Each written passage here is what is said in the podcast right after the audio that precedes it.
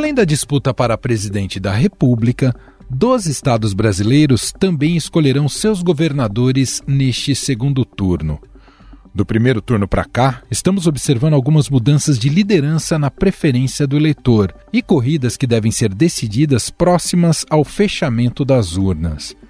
Uma das disputas que promete ser emocionante é a do estado de São Paulo, que reflete a polarização em nível nacional. Tá cravado aí, segundo turno, Tarcísio de Freitas e Fernando Haddad vão se enfrentar. Haddad conseguiu encurtar a diferença. O segundo turno é entre o candidato de Jair Bolsonaro e o candidato de Luiz Inácio Lula da Silva. A diferença chegou a ser bem maior houve uma migração dos votos que estavam na conta de Rodrigo Garcia. Ele perdeu esses votos na reta finalíssima, amarga o pior desempenho do PSDB em São Paulo.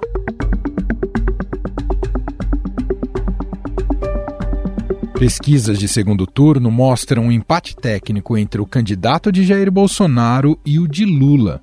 O IPEC desta semana traz Tarcísio de Freitas com 46% das intenções de voto e Fernando Haddad com 43%.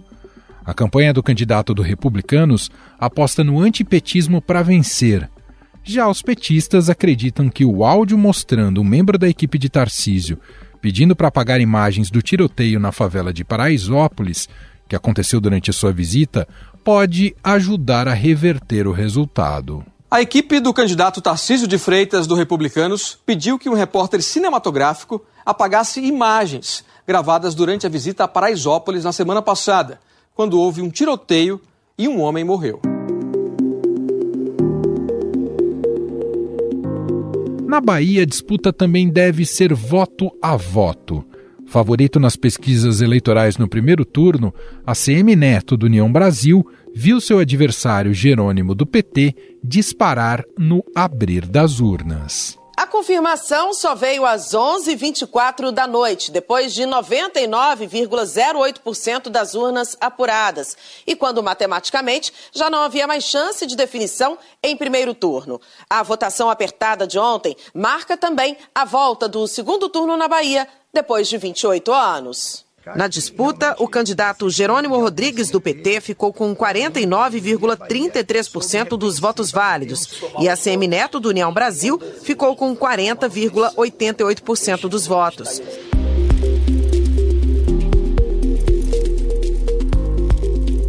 Jerônimo, que é apoiado por Lula, está mantendo a vantagem do primeiro turno nas pesquisas de segundo turno.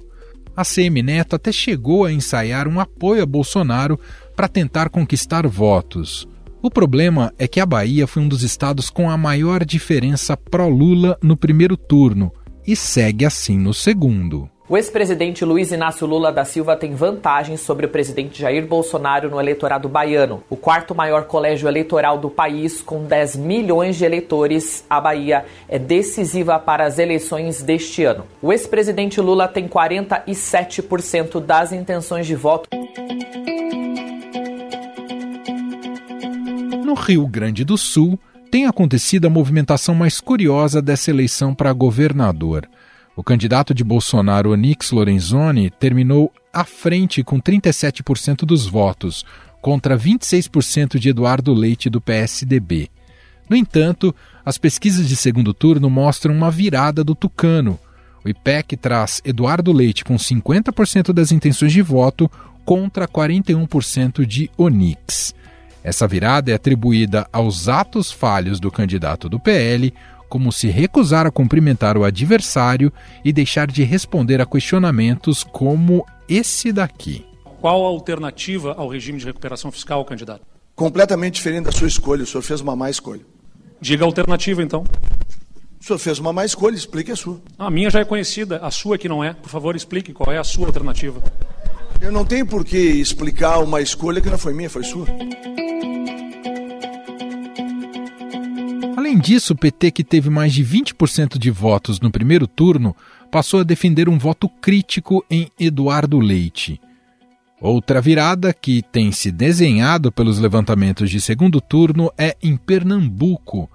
No primeiro turno, Marília Reis, do Solidariedade, que é apoiada por Lula, terminou na frente de Raquel Lira, do PSDB. Segundo turno definido em Pernambuco entre as candidatas Marília Reis, do Solidariedade, com 23,85%, e Raquel Lira, do PSDB, com 20,79% dos votos, com 98% dessa apuração.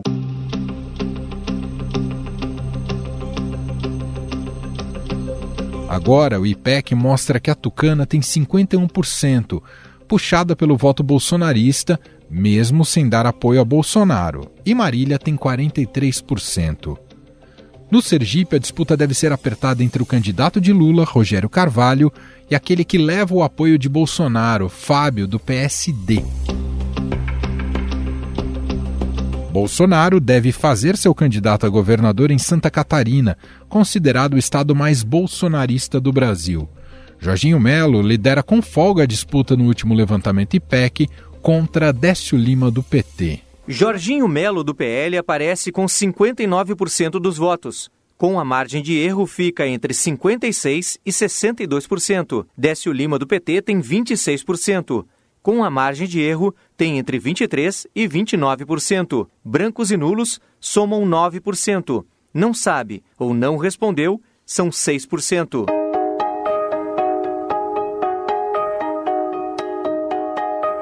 No Amazonas, o candidato que leva a simpatia de Bolsonaro, Wilson Lima, do União Brasil, também deve ser confirmado como governador segundo pesquisa IPEC. Já no Espírito Santo, o candidato apoiado por Lula, Renato Casagrande, do PSB, deve vencer. Renato Casagrande, do PSB, aparece com 49% das intenções de voto. Com a margem de erro, vai de 46% a 52%. Carlos Manato, do PL, tem 40%. Com a margem de erro, vai de 37% a 43%. Aqueles que pretendem votar em branco ou anular o voto representam 4%. E os que não sabem ou preferem não responder somam 6%. Em outros três estados, a eleição deve ser decidida nos detalhes. É o caso de Mato Grosso do Sul, Rondônia e Paraíba. Depois de ter publicamente o apoio de Jair Bolsonaro durante um debate presidencial, o capitão Contar teve uma ascensão meteórica no primeiro turno no Mato Grosso do Sul. Agora, os levantamentos mostram o candidato do PRTB e seu adversário Eduardo Riedel, do PSDB, completamente empatados, com 50% cada. O mesmo ocorre em Rondônia. O senador Marcos Rogério, que ficou famoso na CPI da Covid ao defender o governo, está rigorosamente empatado com o coronel Marcos Rocha, do União Brasil. O IPEC fez o cálculo dos votos válidos que exclui votos brancos, nulos e dos indecisos. Então, vamos aos números. Coronel Marcos Rocha, do União Brasil, aparece com 50%. Marcos Rogério, do PL, 50%. Os dois estão empatados. Na Paraíba, João Azevedo, do PSB, aparece, segundo o IPEC, com 53% das intenções de voto, contra 47% de Pedro Cunha Lima, do PSDB. Vale lembrar que desde 1990, quando passou a vigorar o segundo turno das eleições, em cerca de 72% das disputas, o vencedor do primeiro turno também venceu o segundo. Em 28% dos casos, houve virada. Afinal, o que podemos esperar dessas disputas de segundo turno nos estados? Como elas influenciam nas eleições presidenciais? Sobre este assunto, vamos conversar com o cientista político e coordenador do blog e podcast legislativo, Humberto Dantas. Olá, Dantas, tudo bem? Seja muito bem-vindo mais uma vez por aqui. Tudo jóia, Manuel. Sempre uma alegria estar aqui contigo, falando sobre aspectos tão importantes da nossa realidade política. É isso, a gente fala muito sobre a eleição para a presidência da República. É importante também focarmos em alguns estados que têm disputas muito interessantes transcorrendo daqui até domingo, Dantas. E queria começar puxando por São Paulo, pelo estado de São Paulo. A pesquisa IPEC dessa semana trouxe um cenário diferente do que vínhamos observando na trajetória do segundo turno como um todo no estado de São Paulo. Com Haddad agora encostando nas intenções de voto em relação a Tarcísio de Freitas e configurando um empate técnico. E aí queria começar a nossa conversa te perguntando sobre isso. Essa fotografia mais recente diz mais sobre méritos do Haddad ao tentar diminuir resistência dele, especialmente no interior do estado de São Paulo, ou diz mais sobre talvez escândalos e polêmicas do Bolsonaro que estão colando em Tarcísio de Freitas? Olha, o candidato Tarcísio, essa semana, deu algumas declarações, inclusive dizendo que o Bolsonaro, caso ele seja eleito, não teria uma influência tão expressiva assim, ou não teria qualquer influência no governo dele dentro do estado de São Paulo. É uma fala, em termos ideológicos e em termos de grupo político, inverídica, porque eles fazem parte do mesmo grupo político interferência, obviamente, vai haver. Pode não haver algo top-down, pode não haver algo ao estilo exigências, mas influência vai haver indiscutivelmente. Inclusive, vai haver influência do próprio atual governador, que os noticiários também mostram já estaria tentando, a partir do apoio que deu à candidatura de Tarcísio nesse segundo turno, já estaria discutindo espaço para os seus correligionários dentro do futuro governo. Até porque, caso ocorra, caso ocorra uma reeleição de Bolsonaro e a eleição de Tarcísio, é absoluto que faltaria pessoal, faltaria mão de obra minimamente qualificada para se compor secretariado e para se conquistar apoio dentro da Assembleia Legislativa, inclusive. Portanto, um futuro governo Tarcísio pode ter suas ideias, pode ter seus programas, mas certamente também terá que compor acordos e acertos, e isso passará pelo atual grupo político que está no poder e pelo grupo de Bolsonaro. E aí vem a questão da campanha, né, Emanuel? Quer dizer, eu acho nesse caso que algo me dá a entender que é mais demérito de Tarcísio barra mérito de Haddad do que efetivamente alguma questão ligada, por exemplo, a interferências federais, porque Lula perdeu espaço em São Paulo. Né? Bolsonaro e Lula se descolaram um pouco nesta mesma pesquisa IPEC que mostra Haddad se aproximando de Tarcísio.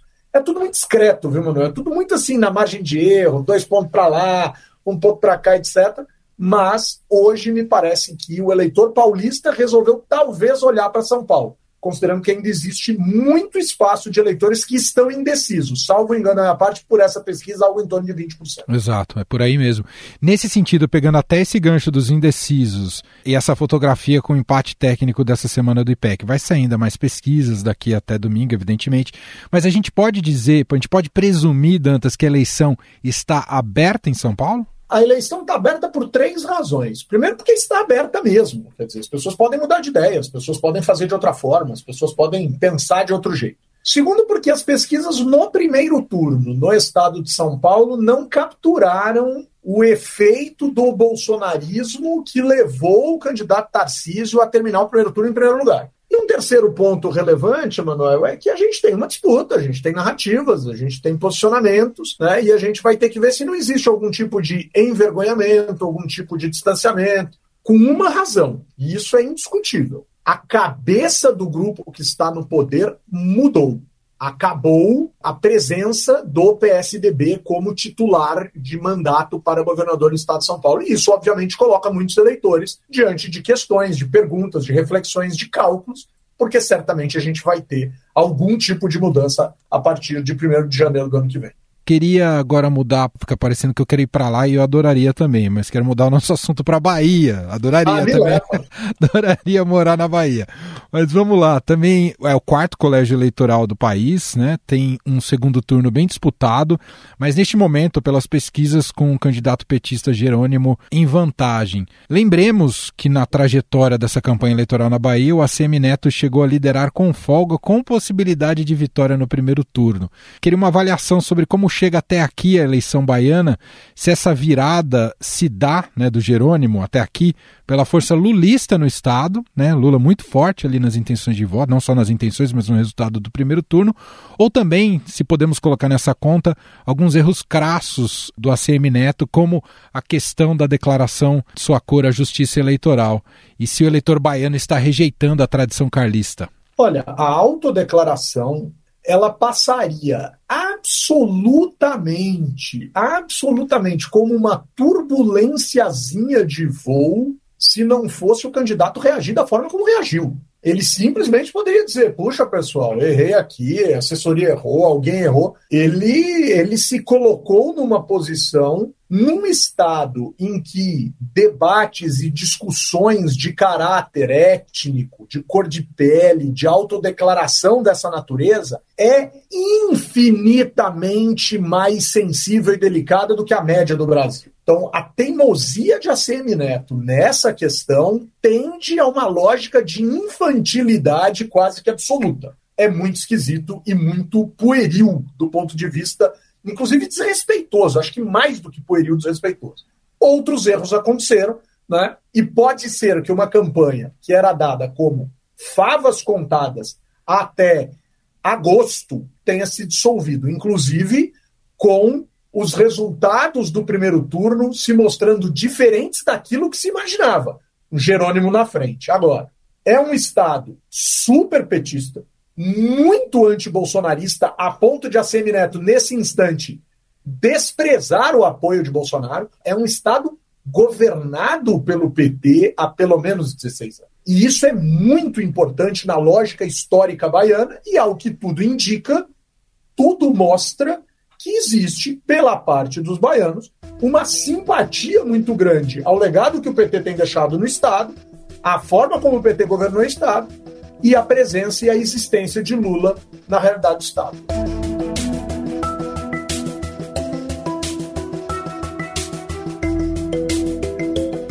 Já que a gente está no Nordeste, agora a gente sobe um pouco mais, vamos para Pernambuco. Tem uma disputa ali entre a Marília Reis e a Raquel Lira. Também chama a atenção, eu ia te perguntar se a trajetória da Raquel Lira, se é talvez a história mais extraordinária até aqui nessas eleições de 2022 e se ela está se beneficiando por um, até por um voto solidário diante da situação que ela passou ao longo da campanha, Dantas. Olha, Manuel, claro que se ela pudesse escolher, sobretudo diante da juventude e diante de um relacionamento relatado pelas pessoas que conviviam com o casal como um relacionamento muito bonito do ponto de vista amoroso, íntimo, pessoal, claro que a Raquel Lira teria escolhido nem ir para o segundo turno. A gente está falando de um jovem companheiro, os dois têm 40 e pouquíssimos anos. Ele tinha, infelizmente, faleceu quando infartou no dia do primeiro turno das eleições. E aí há análises que consideram a ideia de que ela pode ter, numa eleição que estava extremamente equilibrada entre quatro candidatos que poderiam fazer companhia a Marília Reis no segundo turno, que já parecia garantida lá, é, certamente Raquel não disputaria, ficaria de fora, etc, etc, etc. E pode ter, né, numa lógica de consternação, a gente se lembra, por exemplo, de casos dessa natureza que aconteceram no Brasil, seja de morte, seja de atentado. O atentado contra Bolsonaro o ajudou em 2018. A gente teria que ser muito infantil para dizer que não. O acidente aéreo com Eduardo Campos em 2014 contribuiu para que Marina, no instante seguinte ao acidente, já aparecesse empatada com Dilma Rousseff na segunda colocação, a gente sabe que isso também contribuiu e os esforços do PT depois para destruir a candidatura de Marina Silva não foram pequenos. Então, o que a gente precisa considerar, Emanuel, é que definitivamente Raquel Lira talvez tenha, né, em alguma medida, sido alavancada, eu vou usar esse verbo porque aí é um verbo mais neutro, alavancada por esta fatalidade muito triste. É, talvez o pernambucano consiga já no segundo turno perceber que se trata efetivamente de um embate de ideias. E a candidata Raquel Lira tem um potencial e uma capacidade política que ajuda muito aos, principalmente, tucanos imaginarem que a partir da eleição dela o partido não estaria fadado à dizimação pela qual passou nas urnas nas últimas duas eleições do Brasil, em termos de conquistas de pouco espaço. É, mas é uma candidata muito forte, muito intensa, do ponto de vista de preparo técnico. Foi uma prefeita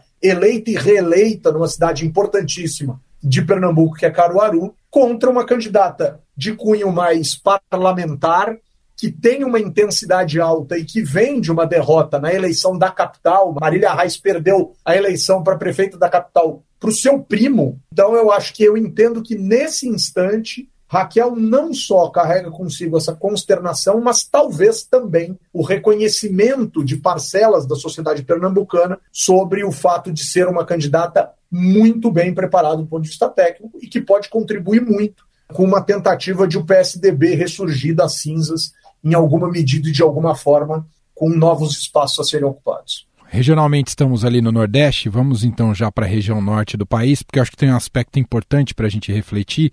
O que explica a provável eleição do Wilson Lima no Amazonas depois de tudo o que ocorreu na pandemia e tendo, claro, as digitais diretas dele e numa tragédia que foi ainda mais aguda no Amazonas. O que, que explica esse, esse, bom resultado que ele tem tido até aqui? Porque, do ponto de vista racional, tudo indicaria, ou, ou, a questão da pandemia não pegou com o eleitor no final das contas, Dantas? Provavelmente pegou.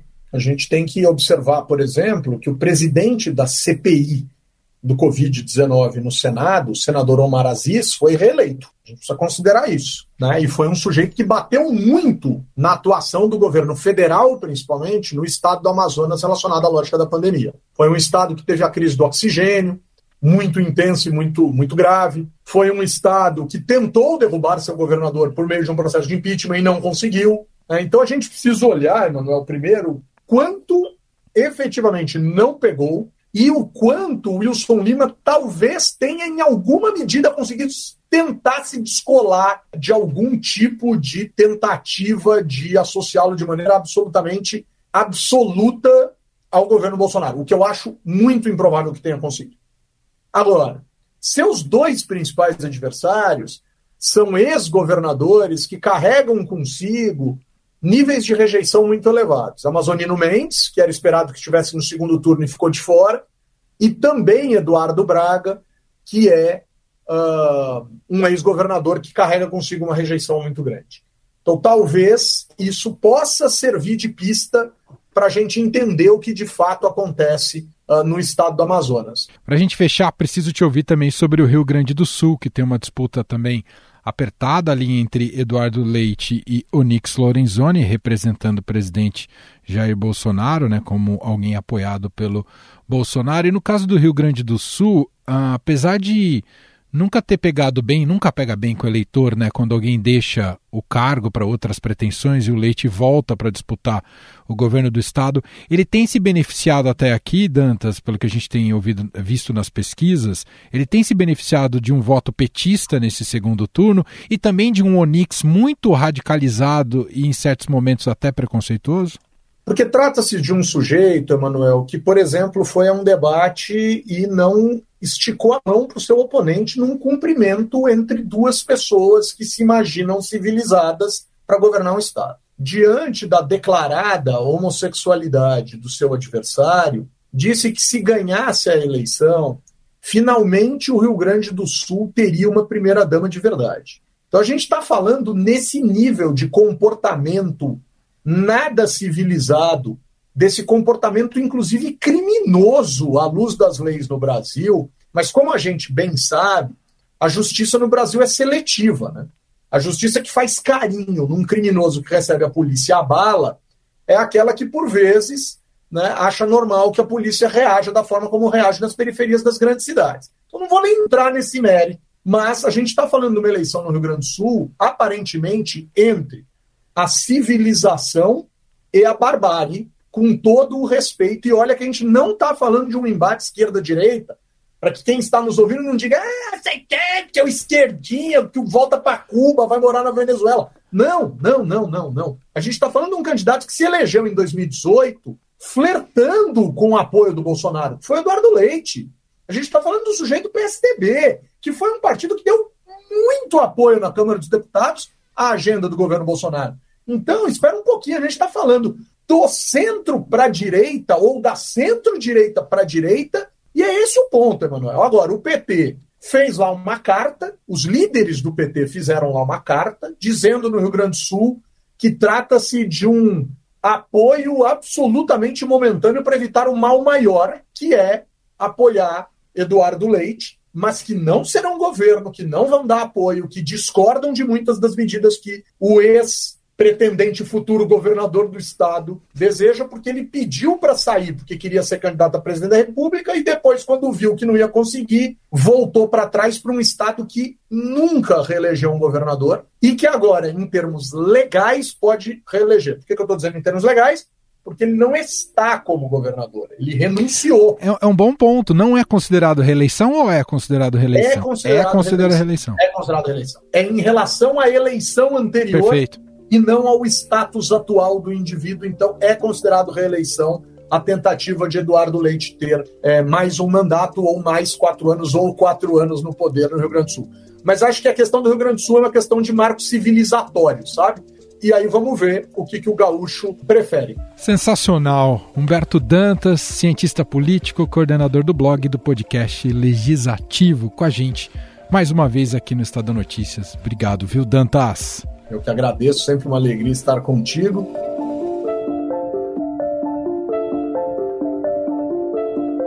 E antes da gente fechar o podcast de hoje, tem um recado. Vamos publicar mais tarde, às 5 mais um episódio da série Cenários, aqui nesse feed do Estadão Notícias.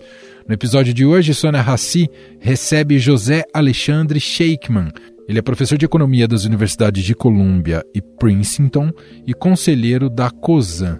Ele analisa o panorama político e econômico no pós-pandemia e fala sobre os desafios do Brasil para os próximos quatro anos. Não perca hoje cenários com Sônia Rassi aqui nesse feed do podcast Estadão Notícias. Estadão Notícias.